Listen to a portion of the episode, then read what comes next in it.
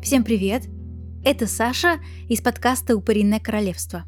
Сегодня без долгих предисловий начну со статистики. К моему немалому удивлению, согласно данным SoundStream и Яндекс Музыки, самыми популярными выпусками нашего подкаста являются те, что рассказывают истории реальных преступлений.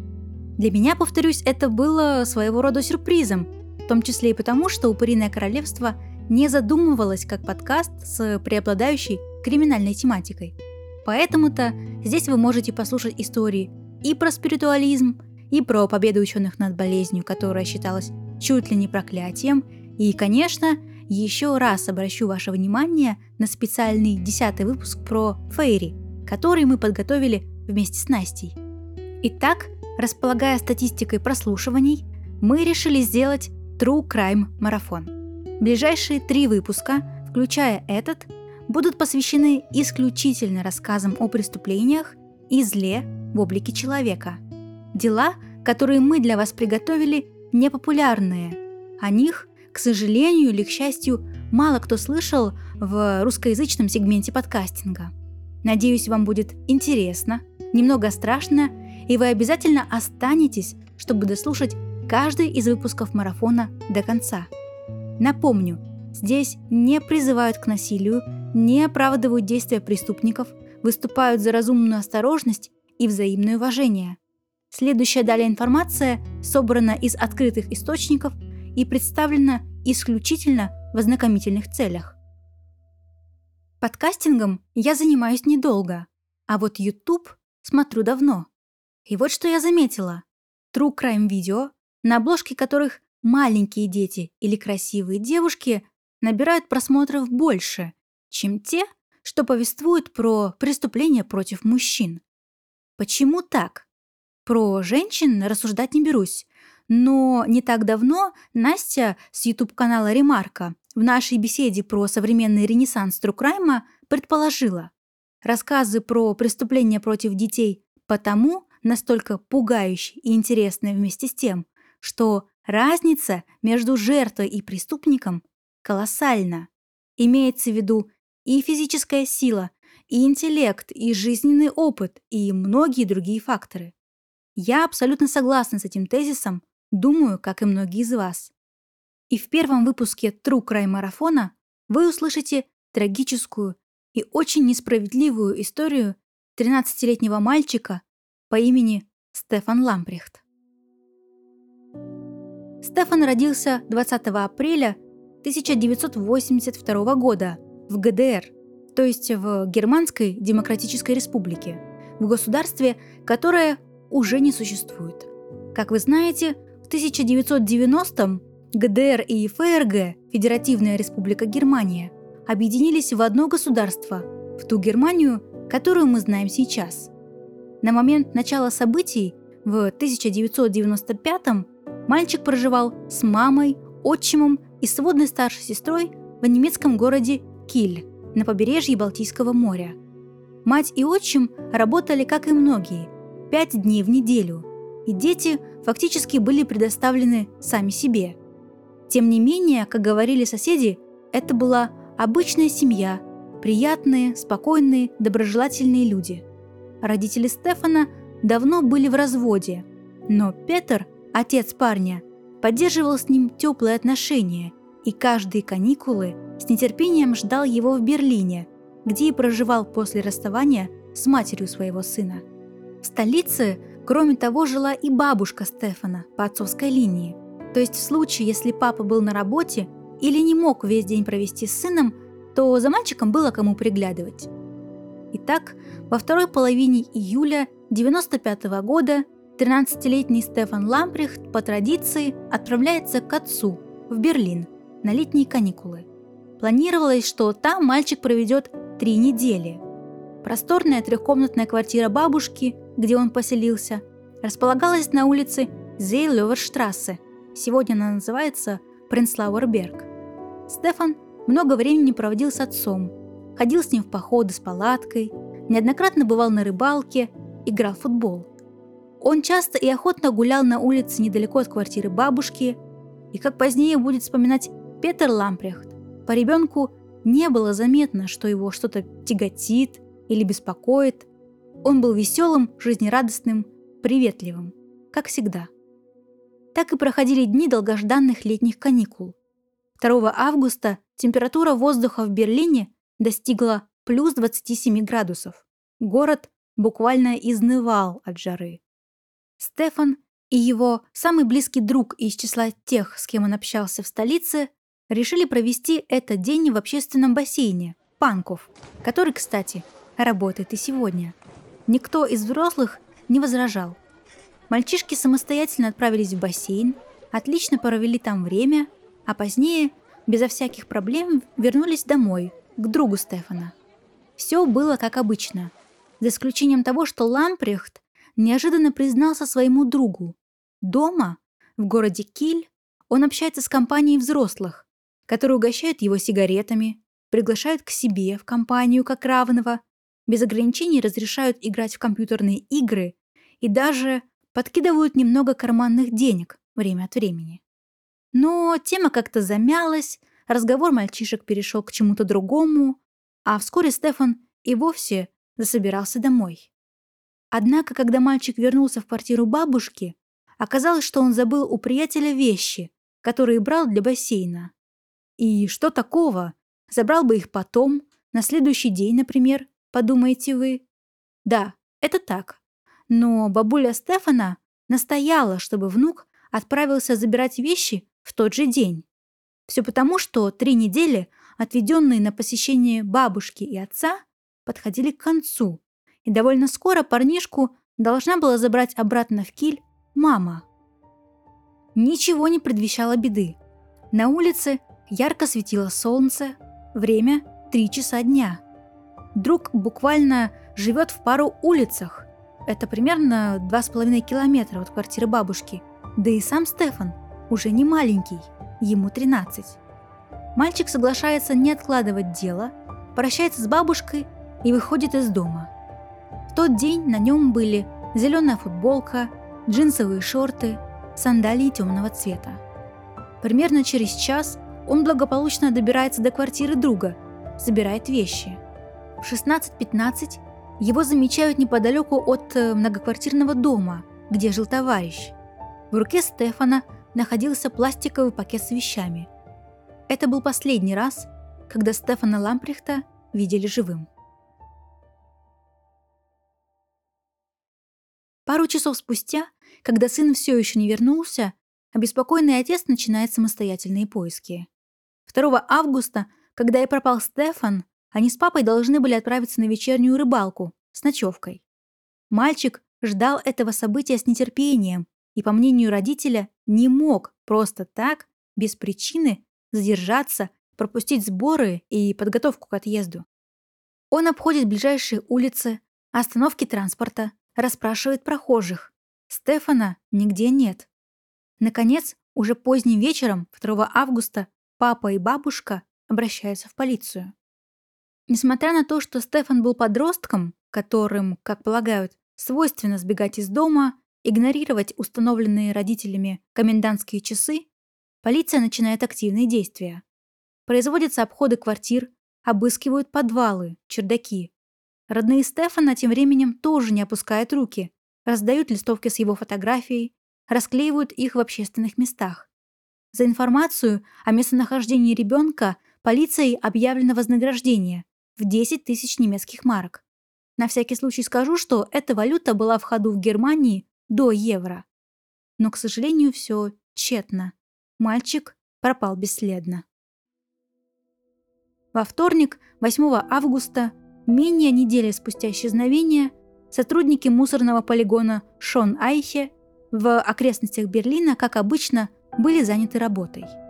Во время разгрузки вагона с бытовыми отходами начальник участка по имени Клаус Шадов внезапно обнаруживает в груди мусора что-то похожее на манекен или большую куклу. Он недовольно вздыхает, подходит ближе к находке и вдруг осознает, что перед ним вовсе не манекен – а человеческое тело, мертвый ребенок. Клаус не сразу смог поверить своим глазам. Он делает шаг назад, разворачивается и спешит к телефону, сообщить о находке руководителю полигона и полиции. Странным и пугающим было то, что на теле отсутствовала одежда, но труп не был обнаженным. Кто-то надел на него голубые мусорные мешки, предварительно сделав в них отверстия для головы и рук. Эти пакеты выглядели как какое-то гротескное платье, что еще больше добавляло ужаса находки. Вскоре удалось установить, что найденный ребенок, пропавший 6 дней назад, 13-летний Стефан Лампрехт.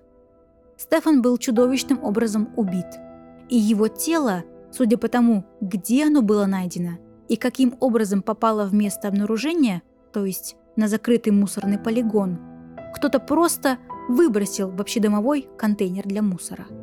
И надо сказать еще одно. Со слов работников полигона, это просто случайность или чудо, что труп мальчика вообще был найден.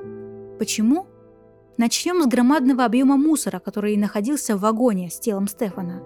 В общей массе тело легко могло остаться незамеченным.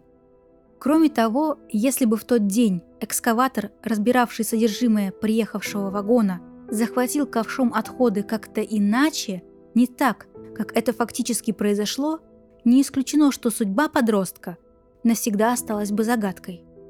Итак, вернемся к расследованию, теперь уже не исчезновения, а убийства мальчика. К сожалению, даже в 1995 году, когда технологии криминалистических экспертиз шагнули далеко вперед, установить удалось немногое. Во-первых, мальчик умер по причине многочисленных колото-резанных ранений. Множественные проникающие ножевые раны присутствовали в области гениталий, живота, спины. Стефан также был подвергнут сексуализированному насилию. Во-вторых, в крови мальчика было высокое содержание алкоголя, и перед смертью он курил сигареты. Кстати, про то, что сын покуривает, как и многие мальчишки его возраста, знали и отец, и мать Стефана. Но алкоголь в свои 13 он точно не употреблял, как уверяли родители.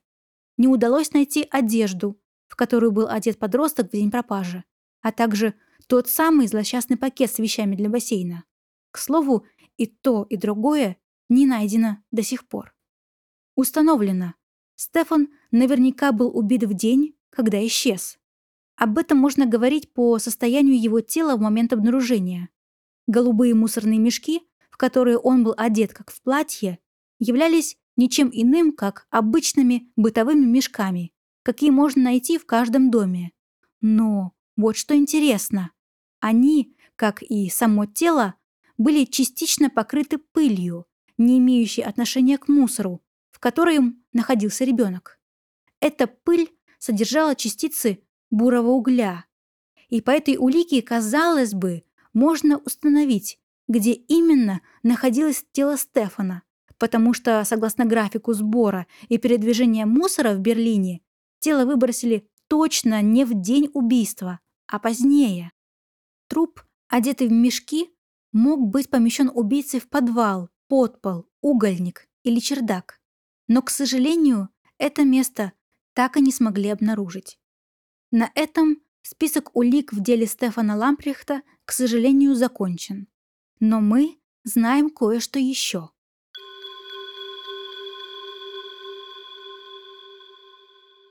У Стефана, еще далеко не взрослого парня, были очень взрослые тайны. Установлено и подтверждено, что в Киле, в городе, где он проживал с матерью и сестрой, у мальчика была связь с педофилом. И, как говорят источники, возможно, более чем с одним. Вот здесь мы возвращаемся к странным словам про компанию взрослых, которые обронил Стефан в разговоре с другом. Полиция подтверждает, что в тайне от матери и фактически от отца он указал служителям закона на человека, который совершал преступления против детей. Конечно, сегодня вызывает вопросы, как это произошло. Если подросток давал показания в полиции, то поскольку он был несовершеннолетним, там должен был присутствовать его родитель или опекун. Но, повторюсь, родители вообще не были в курсе этого события. И даже более чем 27 лет спустя мы не знаем подробностей. Кроме того, сводная старшая сестра мальчика Нэнси, она на три года старше Стефана, упоминала, что примерно за шесть месяцев до трагедии брат очень сильно изменился. Он клеил черепа, точно не знаю, что это было, постеры или стикеры, на стены в своей комнате, протыкал мягкие игрушки кухонным ножом и в целом вел себя агрессивно. Но никто не обратил на это внимания. И мы можем предположить, что либо здесь имел место какой-то подростковый бунт и агрессия, либо так он боролся со стрессом, умещал боль из-за насилия. Да, именно насилие. Нэнси также говорила, что позднее узнавала в этом поведении себя, когда она подвергалась насилию со стороны их со Стефана отчима. Здесь мы явно натыкаемся на стену между детьми и родителями в этой семье. Двое детей предположительно переживали нечто невообразимо чудовищное, но предпочитали молчать, а не просить помощи. И это очень страшно. Внешне абсолютно благополучная семья, но столько боли и несчастья внутри. Кстати, у отчима было крепкое алиби на день убийства Стефана. Его довольно скоро исключили из числа подозреваемых. Дело Стефана Ламприхта давно остыло. Никто и никогда не был арестован в связи с ним. Но, разумеется, есть несколько версий того, как ребенок встретил свою смерть на улицах немецкой столицы. Итак, установлено точно, что мальчик пропал на отрезке пути от Шонхаузер-аллеи до Берлинер-штрассе. Об этом говорит график вывоза мусора, в котором он прибыл на свалку. Скорее всего, где-то здесь ребенок встретил своего убийцу.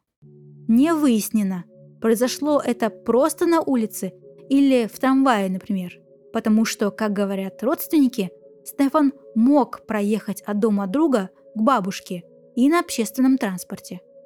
После встречи преступник заманил мальчика в какое-то укромное место, скорее всего, в свою квартиру. Ребенок явно шел туда добровольно. Можно предположить, убийца предложил что-то Стефану, например, сигареты, которые он точно курил, или попросил помочь. Петр говорил, что сын всегда помогал окружающим, когда те просили помощь. Или предложил как-то подзаработать. Нельзя исключать, что заманить парнишку под каким-либо предлогом могла и женщина. На территории преступника мальчик курил и пил алкоголь. В какой-то момент некто напал на него. Алкоголь здесь присутствовал, скорее всего, чтобы сделать ребенка более податливым, неспособным сопротивляться – и что было дальше, вы уже знаете. После всего убийца надел на ребенка мешки и хранил его еще какое-то время при себе, в месте, где на тело осела пыль с частицами бурого угля. Эльки Фабиан, криминальный аналитик, считает, что здесь имеет место не просто сексуализированное преступление против ребенка, но яркое проявление садизма. Одеть мальчиков в пакеты так, чтобы они напоминали платье, вовсе не способ прикрыть наготу трупа, а извращенная сексуальная фантазия.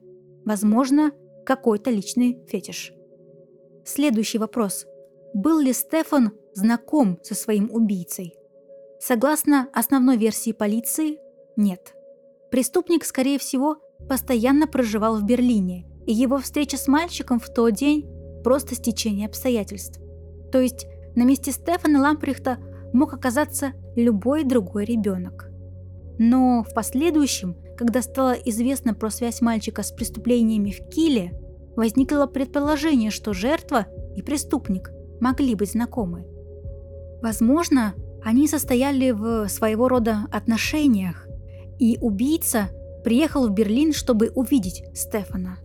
Теоретически, в компании тех самых взрослых, о которых он рассказывал другу, мальчик мог сказать, где живет бабушка и в какое время он будет гостить у отца. Тогда некто мог решить навестить ребенка. Во время их встречи он и погиб. Но никаких доказательств этой версии нет. Справедливым будет вопрос про ДНК и отпечатки. Но, к сожалению, точная информация о том, найдены ли они и в каком количестве, отсутствует. Точно известно, что мешки в которые был одет Стефан Лампрехт, бережно хранятся в специализированной берлинской лаборатории и ждут, когда уже новейшие, современные нам технологии дадут знать больше о том, кто прикасался к ним и чудовищно отнял жизнь у 13-летнего подростка. Дело Стефана ожидаемо стало холодным. Но неожиданно в 2002 году издание Berliner Morgenpost публикует заметку о том, что в деле появилась новая информация. Согласно публикации, Инес, мать мальчика, обратилась к частному детективу из Берлина, который заключил, что Стефан мог быть задействован в изготовлении порнографии и поэтому должен был умереть. Кроме того, детектив начал активные поиски странного человека, который, со слов Нэнси, старшей сводной сестры, присутствовал на похоронах Лампрехта. Это был высокий чернокожий мужчина, который говорил только по-английски. Он был замечен молящимся на коленях у могилы Стефана еще до того, как в нее пустили гроб. Потом незнакомец ушел. Мы не знаем, был ли этот человек в разработке у полицейских, но по слухам, это был всего лишь знакомый Стефана, с которым они встретились благодаря рыбалке. Мы помним, что мальчик очень увлекался рыбной ловлей. Но, к сожалению, с 2002 года больше никаких обновлений по делу не было. Либо деятельность частного детектива оказалась безрезультатной, либо полиция просто до сих пор не спешит делиться обновлениями по этой истории. Известно, что дело формально не закрыто, и им занимается подразделение столичной немецкой полиции, расследующее давнишние преступления. За информацию об убийстве Стефана Ламприхта до сих пор предлагается вознаграждение – 5000 евро. И оно все еще ждет того, кто в состоянии пролить свет на судьбу мальчика.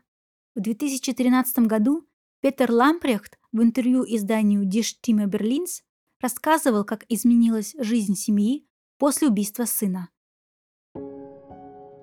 Его мать, бабушка Стефана, которой на момент выхода материала было 82 года, бесконечно винит себя в том, что внук в тот день, 2 августа, ушел из дома. Сам Петр не смог оставаться жить в районе, где кто-то отнял жизнь его ребенка, и переехал. Он избавился от всего, что связано с рыбалкой, потому что каждая тематическая мелочь до сих пор напоминает ему о Стефане, о его несправедливой судьбе и причиняет боль. Больше десяти лет после трагедии он не жил, существовал по инерции, не задумываясь ни о чем. В 2010 году, по возвращению с работы, Петр написал прощальную записку и принял решение тихо умереть, накачав себя таблетками. Но, к счастью, домой раньше обычного вернулась его вторая жена. Мужчину удалось спасти. Ему диагностировали тяжелую депрессию, и на 2013 год Петр все еще периодически проходил лечение. Инес, мать Стефана, рассказывала, что когда мальчика уже нашли, но еще не отдали родителям, чтобы похоронить, в их доме в Киле раздался телефонный звонок. Когда на звонок ответили, на другой стороне звонкий мальчишечий голос сказал «Это я!» И уже секунду спустя раздавались частые гудки. Женщина утверждает, что голос звонившего был очень похож на Стефана.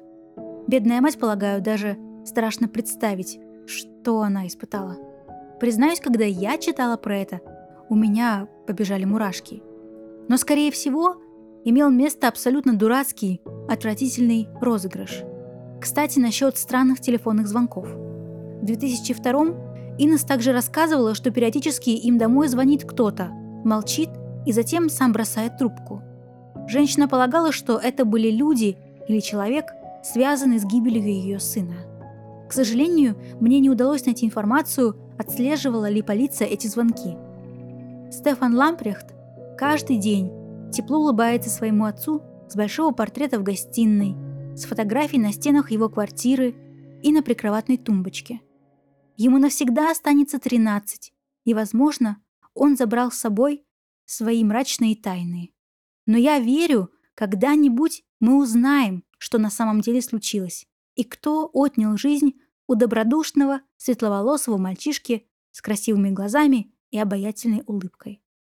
Эту веру подкрепляет, например, то, что в конце прошлого года установили личность так называемого «Мальчика в коробке», найденного в США в 1957 году. Если вы увлекаетесь true crime ом, то наверняка слышали про это дело. Вот поэтому-то у Стефана точно есть шанс. На сегодня все. Спасибо за ваше время и внимание. До встречи во втором эпизоде True Crime марафона. Цените жизнь, какой бы она ни была, и берегите тех, кто вам дорог. Пока.